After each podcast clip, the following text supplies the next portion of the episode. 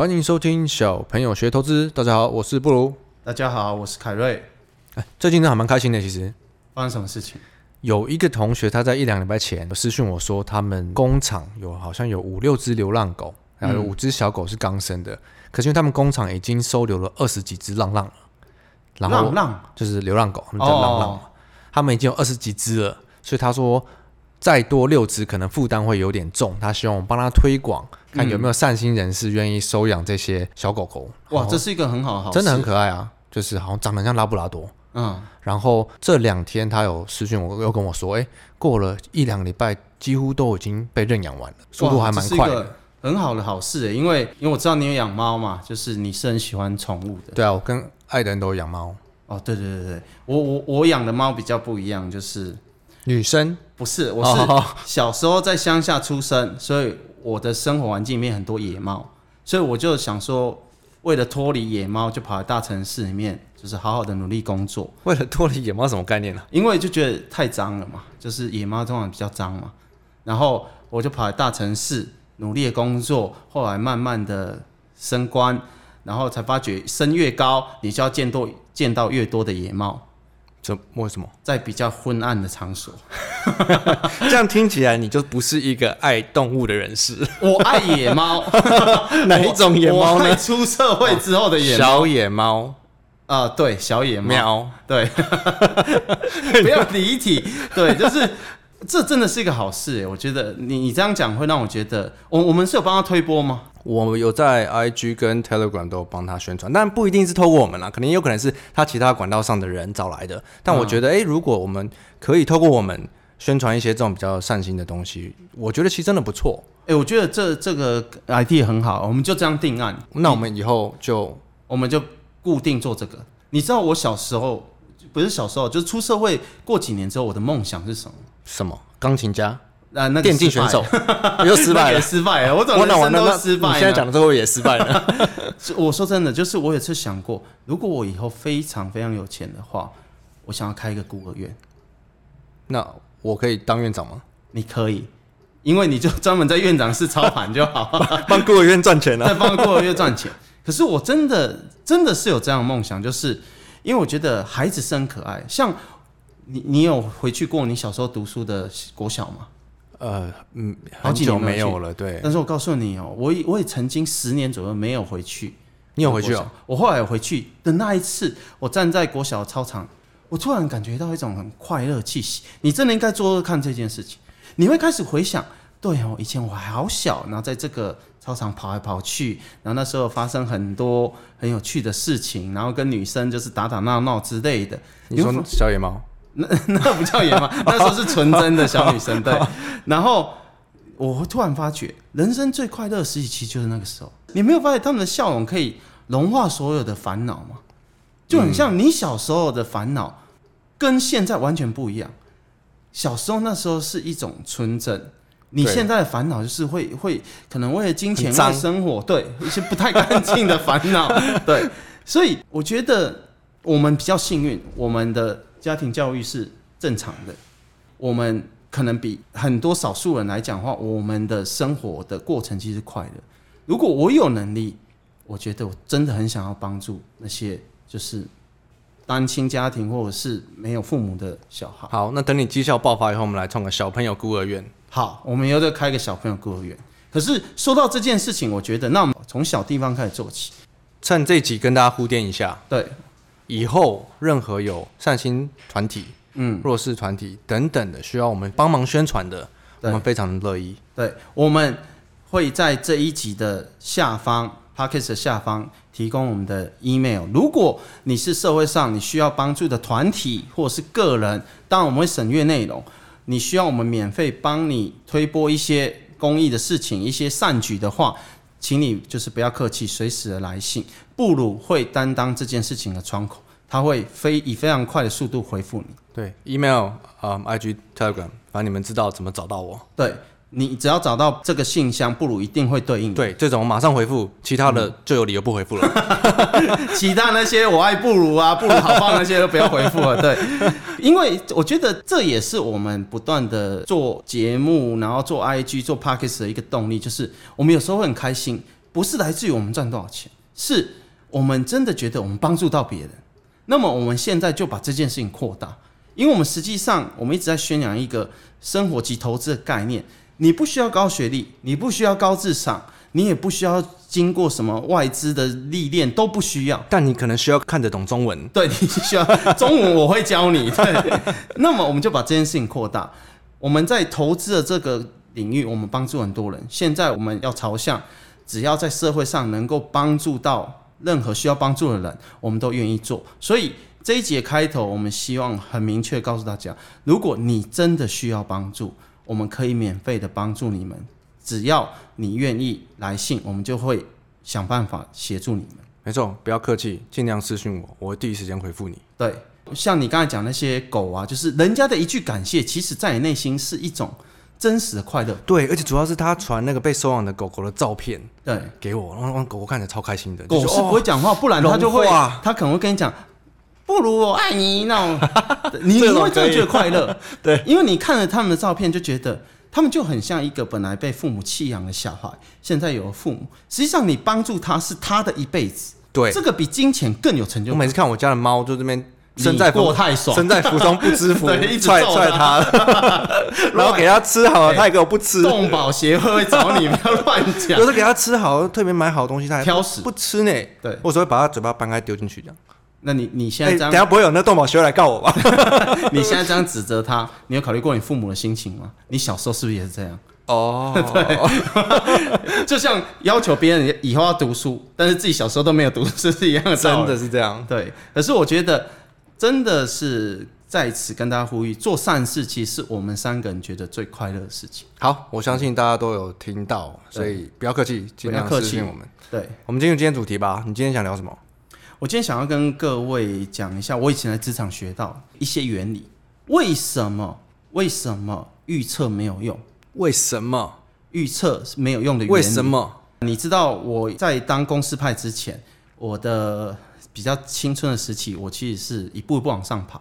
那时候我很幸运，在一个世界级的大公司外商工作。哇，那个外商的规模真的，其实我后来回想一下。真的很惊人，我很感谢那一段，真的蛮大的，他真的蛮大的。对，对，我在那一个时期遇到了好多世界一流大学的学长，他们教我观念，我觉得我可能读了一百本博士才会读的书，等于间接认识一百位老板，他们教我的观念，真的在社会上学到的东西，真的不是读书读学得到的。对，那么。这中间为什么我从相信预测到发觉预测没有用原理，也是这个外商的这个过程让我学到一件事。我以前也好相信预测哦。对，你先分享完，我再分享。好，因为那个时候的我啊，我很幸运，就是我很努力工作，所以会开始有人开始把重要事情委托我。我当时在研究跟对应的这些东西，这些商品哦，它是每年数亿吨哦，超大的商品。然后那时候要研究，不是像很很多券商研究啊，这间公司怎么样？不是这个，我要看伊朗，我要看中国，我要看新加坡，我要看欧洲，我要看美洲，我要看全世界。因为你们是实际上在从商的，这些商业商业模式会成交的。对，不像券商，它只是讲一个逻辑，嗯、但是它也没有真的在成交一些生意。然后公司派说，我们接下来生意会好，他就上调本益比，然后跟未来业绩不好，他就下调本益比，不是这样。那么我当时的那些资料，我到现在还记得那个格式，那个数字密密麻麻，那个数字之大，就一般人可能没有机会接触到这件事情。可是过了几年之后，意外发觉一件事情：我们看多超过五十趴是跌的，我们看空超过五十趴是涨。那不是跟金融圈差不多吗？啊，对。所以我那时候就开始觉得，嗯，是不是有人说谎？转泪点是什么？我觉得失败的几率实在太高了，就跟为什么每次听了买就赔钱，对，然后你会去审视为什么我会赔钱那种感觉一样。后来我发觉一个很重要的道理，刚好就这阵子有发生类似事情，所以我把这个案例告诉大家。我要先讲这个跟个股没有关系，我只是在阐述一件事情。各位，你们去查新闻，就是中钢它最近有。一件事情，它本来就是有那什么乐轧厂，它本来是排定呃九月跟十一月要税休。先跟跟大家解释一下税休。税休就是制造业人就会明白，工厂的机械无法永远每天不间断运行，它会损耗，它会需要维修，它需要把机械彻底停下来检查每一个细节，以防。产线可能发生火灾或爆炸，每年呃这些工厂都需要呃花一些时间来维修它的机器或者检查有没有问题，对，所以它会有一段时间无法运作，没有办法产出，对，所以它才会用岁修。Annual 就是每一年的修理，OK，对，那么大家就会用预测那一套来解释的话，就会变成，所以九月跟十一月钢筋钢铁会缺货。大家理解是不是这样？我以前在外商学的是这样。对啊，税收不能产出，对，需求维持，然后供给下降，所以就会缺货，对，就会造成一个东西涨价，所以你们就会调升目标价，对，然后就做多，然后就跌了。我以前在外商也是不断的发生这件事情。那么为什么会发生这件事情呢？因为中钢就扎实的示范一次给大家看，他后来把这个税收都延到明年四月了，原因是你说明年二零二二年，对。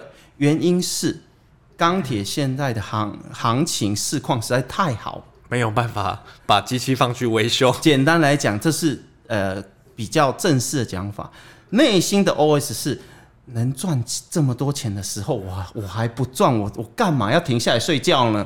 行情这么好，就像现在股市行情这么好，你会不会说哦，我休息三个月？对，没有人会这样嘛。对，那这代表什么？代表。当时预测九月跟十一月会缺货的这件事情，就会不如预期，不如要来，就是不如预期，又是我是不是？对，所以这个时候在计算供需的这件事情上面，我们以前跟跟你们外资一样嘛，就是会预测啊，这个会缺货，缺到九月会少几百万吨，所以需求不变，供给减少几百万吨会怎么样？怎么样？怎么样？对啊，都不会发生，那再改喽。对啊，再改也来不及了，有没有？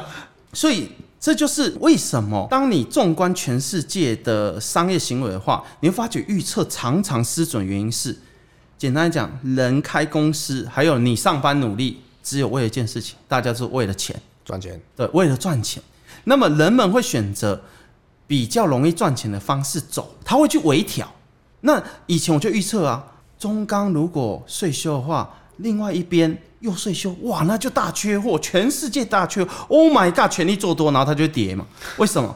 因为中钢发觉太好赚了，它不税修，然后他会心里面想：我偷偷的不税修，中国跟新加坡钢铁应该不知道我不税修吧？结果中国跟新加坡也 都不税修，全部 delay，因为需求太好了。对，大家都怕没赚到。对，这就是会导致我们以前讲这种表叫做 balance sheet，就是。供需平衡的这件事情会发生跟预期完全正相反的走势，然后发生不如预期的时候，股价往下跌的时候，过一阵子他才送你，哎呀，原来是哦，隔壁的不但不岁修，他还扩厂呢。对，因为例如中钢要岁修，然后中国、新加坡就说啊，那如果。我休息不是单子都给他了，对，那还得了？我回来还玩什么？对，所以我们对外讲我们会睡休，实际上不要睡休，根本就心机战。对，这个就是没有经历过实务公司派的人永远想不通的一点。做生意就是心机战，对，做生意就是心机战。难怪你这么有心机啊！哦，我超厉害，不要乱讲。对对对，哎、欸，我们现在是要做善事的。对对对对。所以为什么当数字发生之后？你就会看到股价跟你一起走的不一样的时候，你才惊觉你被骗。这就是为什么我跟各位讲说，所谓的公司的基本面根本就不是你们看电视、看书学的什么财务面、本益比什么有的没有，那没有用。我我给各位一个，你这个讲的真的是跟大家都不一样哦。对，我给各位一个很明确的说法，很明确的说法，因为股票的波动。是一种商业原理，那个商业原理跟你学的之所以不一样，原因是商业是没有 SOP 的。各位可能听不懂这句话，为什么我要这样讲呢？不如你没有在制造业工作过嘛，对不对？没有。你知道吗？在公司里面有 SOP 的，就只有特定的几个部门：制造部、管理部、财务部。举例来讲，你在制造东西，你在做车，你一定要先装车壳、装马达，你有个 SOP，然后。你管理部，你一定有谁啊？公司规章是什么？谁不能违反什么？那财务部呢？数字进来之后，营收我们要收账，我们把它 key 进什么系统里面？我们要怎么样去算出我们的真正的净利？它有个 SOP，对就只有一个东西没有，那个东西就业务。所以我常讲，真正基本面跟业务有关系，跟其他真的没有关系。法人拜访的都是财务部呢，对，没有用。所以为什么常常会不如预期？因为我这样讲好。具体来形容，各位，如果你们做过业务，不如我问你啊，你做过业务吗？嗯，我问你哦，你耐心的面带笑容跟客人开个会，然后开完会之后带他去吃个好料的，晚上再带他去喝酒，这个订单一定成交吗？不一定啊，不一定，就是因为业务没有 SOP，这跟股价波动原理是很很像的，这些东西会掺杂很多的道理，所以如果你们一直朝向。数字或者是财务方面去思考投资这件事情，一定不会成功，因为投资跟经营公司绝对不是 SOP。因为我们三个小朋友都是业务出身的，嗯，所以我们我跟艾德一开始听白瑞讲，我们就很明白他在说什么。对，就是我关心的点，以前布鲁他会来问我公司怎么样，我关心的点跟他要得到的那些点其实不一样，因为他要得到的东西是要跟。上面的或者是跟旁边的人报告，是跟客户对讲讲一个具体，但实际上公司的经营跟业务是没有 SOP，所以我讲的重点往往就是没有办法具体化。你没有办法具体化，因为我是业务，我要跟客户讲，我再把它具体成我需要的方式去跟客户讲。对，所以这中间会形成一个很严重的断差。可是刚才我举的那个例子，就是说，很多时候我们可以耐心的去思考。中钢说他不税收的原因是什么？很多人都不关心这个，原因是市况超好，他需求爆发。对，各位，请你把这些重要的字截取下来。那同样的哦，最近又发生中国那边的事情，中国开始计划六月开始有十九个钢厂要开始轮流的税休。那不如我问你，如果市况超好，中国那几个厂真的进行税休会怎么样？会需求完全没有办法被消化，那一个不税休是不是超级得利？不税休的会赚爆。对，所以投资应该是把这些重要的事情截取下来，而不是法人那一套。九月这个会缺货，十二月这个会开始 over supply，over supply 中文怎么讲？过度供给。所以绝对不是这一套，因为商业运行随时大家在微调，但是重点的事实。大家一定要记录下来，而不是去参考预测，因为预测如果发生布鲁出现的话，不如预期，那个可是跌三十趴跟跌五十趴了。可是有一些东西它就是事实，而且很有可能你在知道事实之后，它又变得更好。你们应该要 catch 这些重点的观念。对，这个是呃实物上发生的事情。对那它要怎么到法人圈发生的事情？这个可以由我来给例子。对，可是呢？我发现最近我们常常可能讲一些比较呃生活化、例子化，凯瑞特别讲这些东西，大家可能没有办法马上消化，都说要听很多次，嗯、所以我决定把它拆成上跟下来录。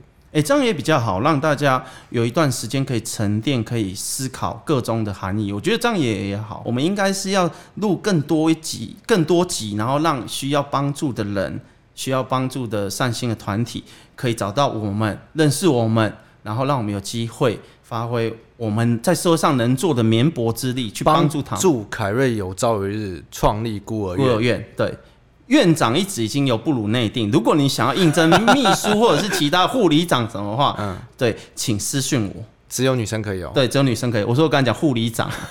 没有，现在很多男生护士、啊、如果是搬运工啊，或者是一些木工啊，那些私讯不如爱 私讯爱德恩就好了。对，我已经当院长就够了。已经当院长了，是不是？对。好，所以，我我再次的说明，就是我们下方会给 email 的信箱。如果你真的需要，我们可以尽一点绵薄之力的话，请你不要客气，就是来信联络我们。没错。好，所以为什么我们不听预测？实际上，生意上发生的。接下来再下继续收听，好吗？好好，那我们这集先讲到这。我是布鲁，我是凯瑞，拜拜，下次见，大家拜拜。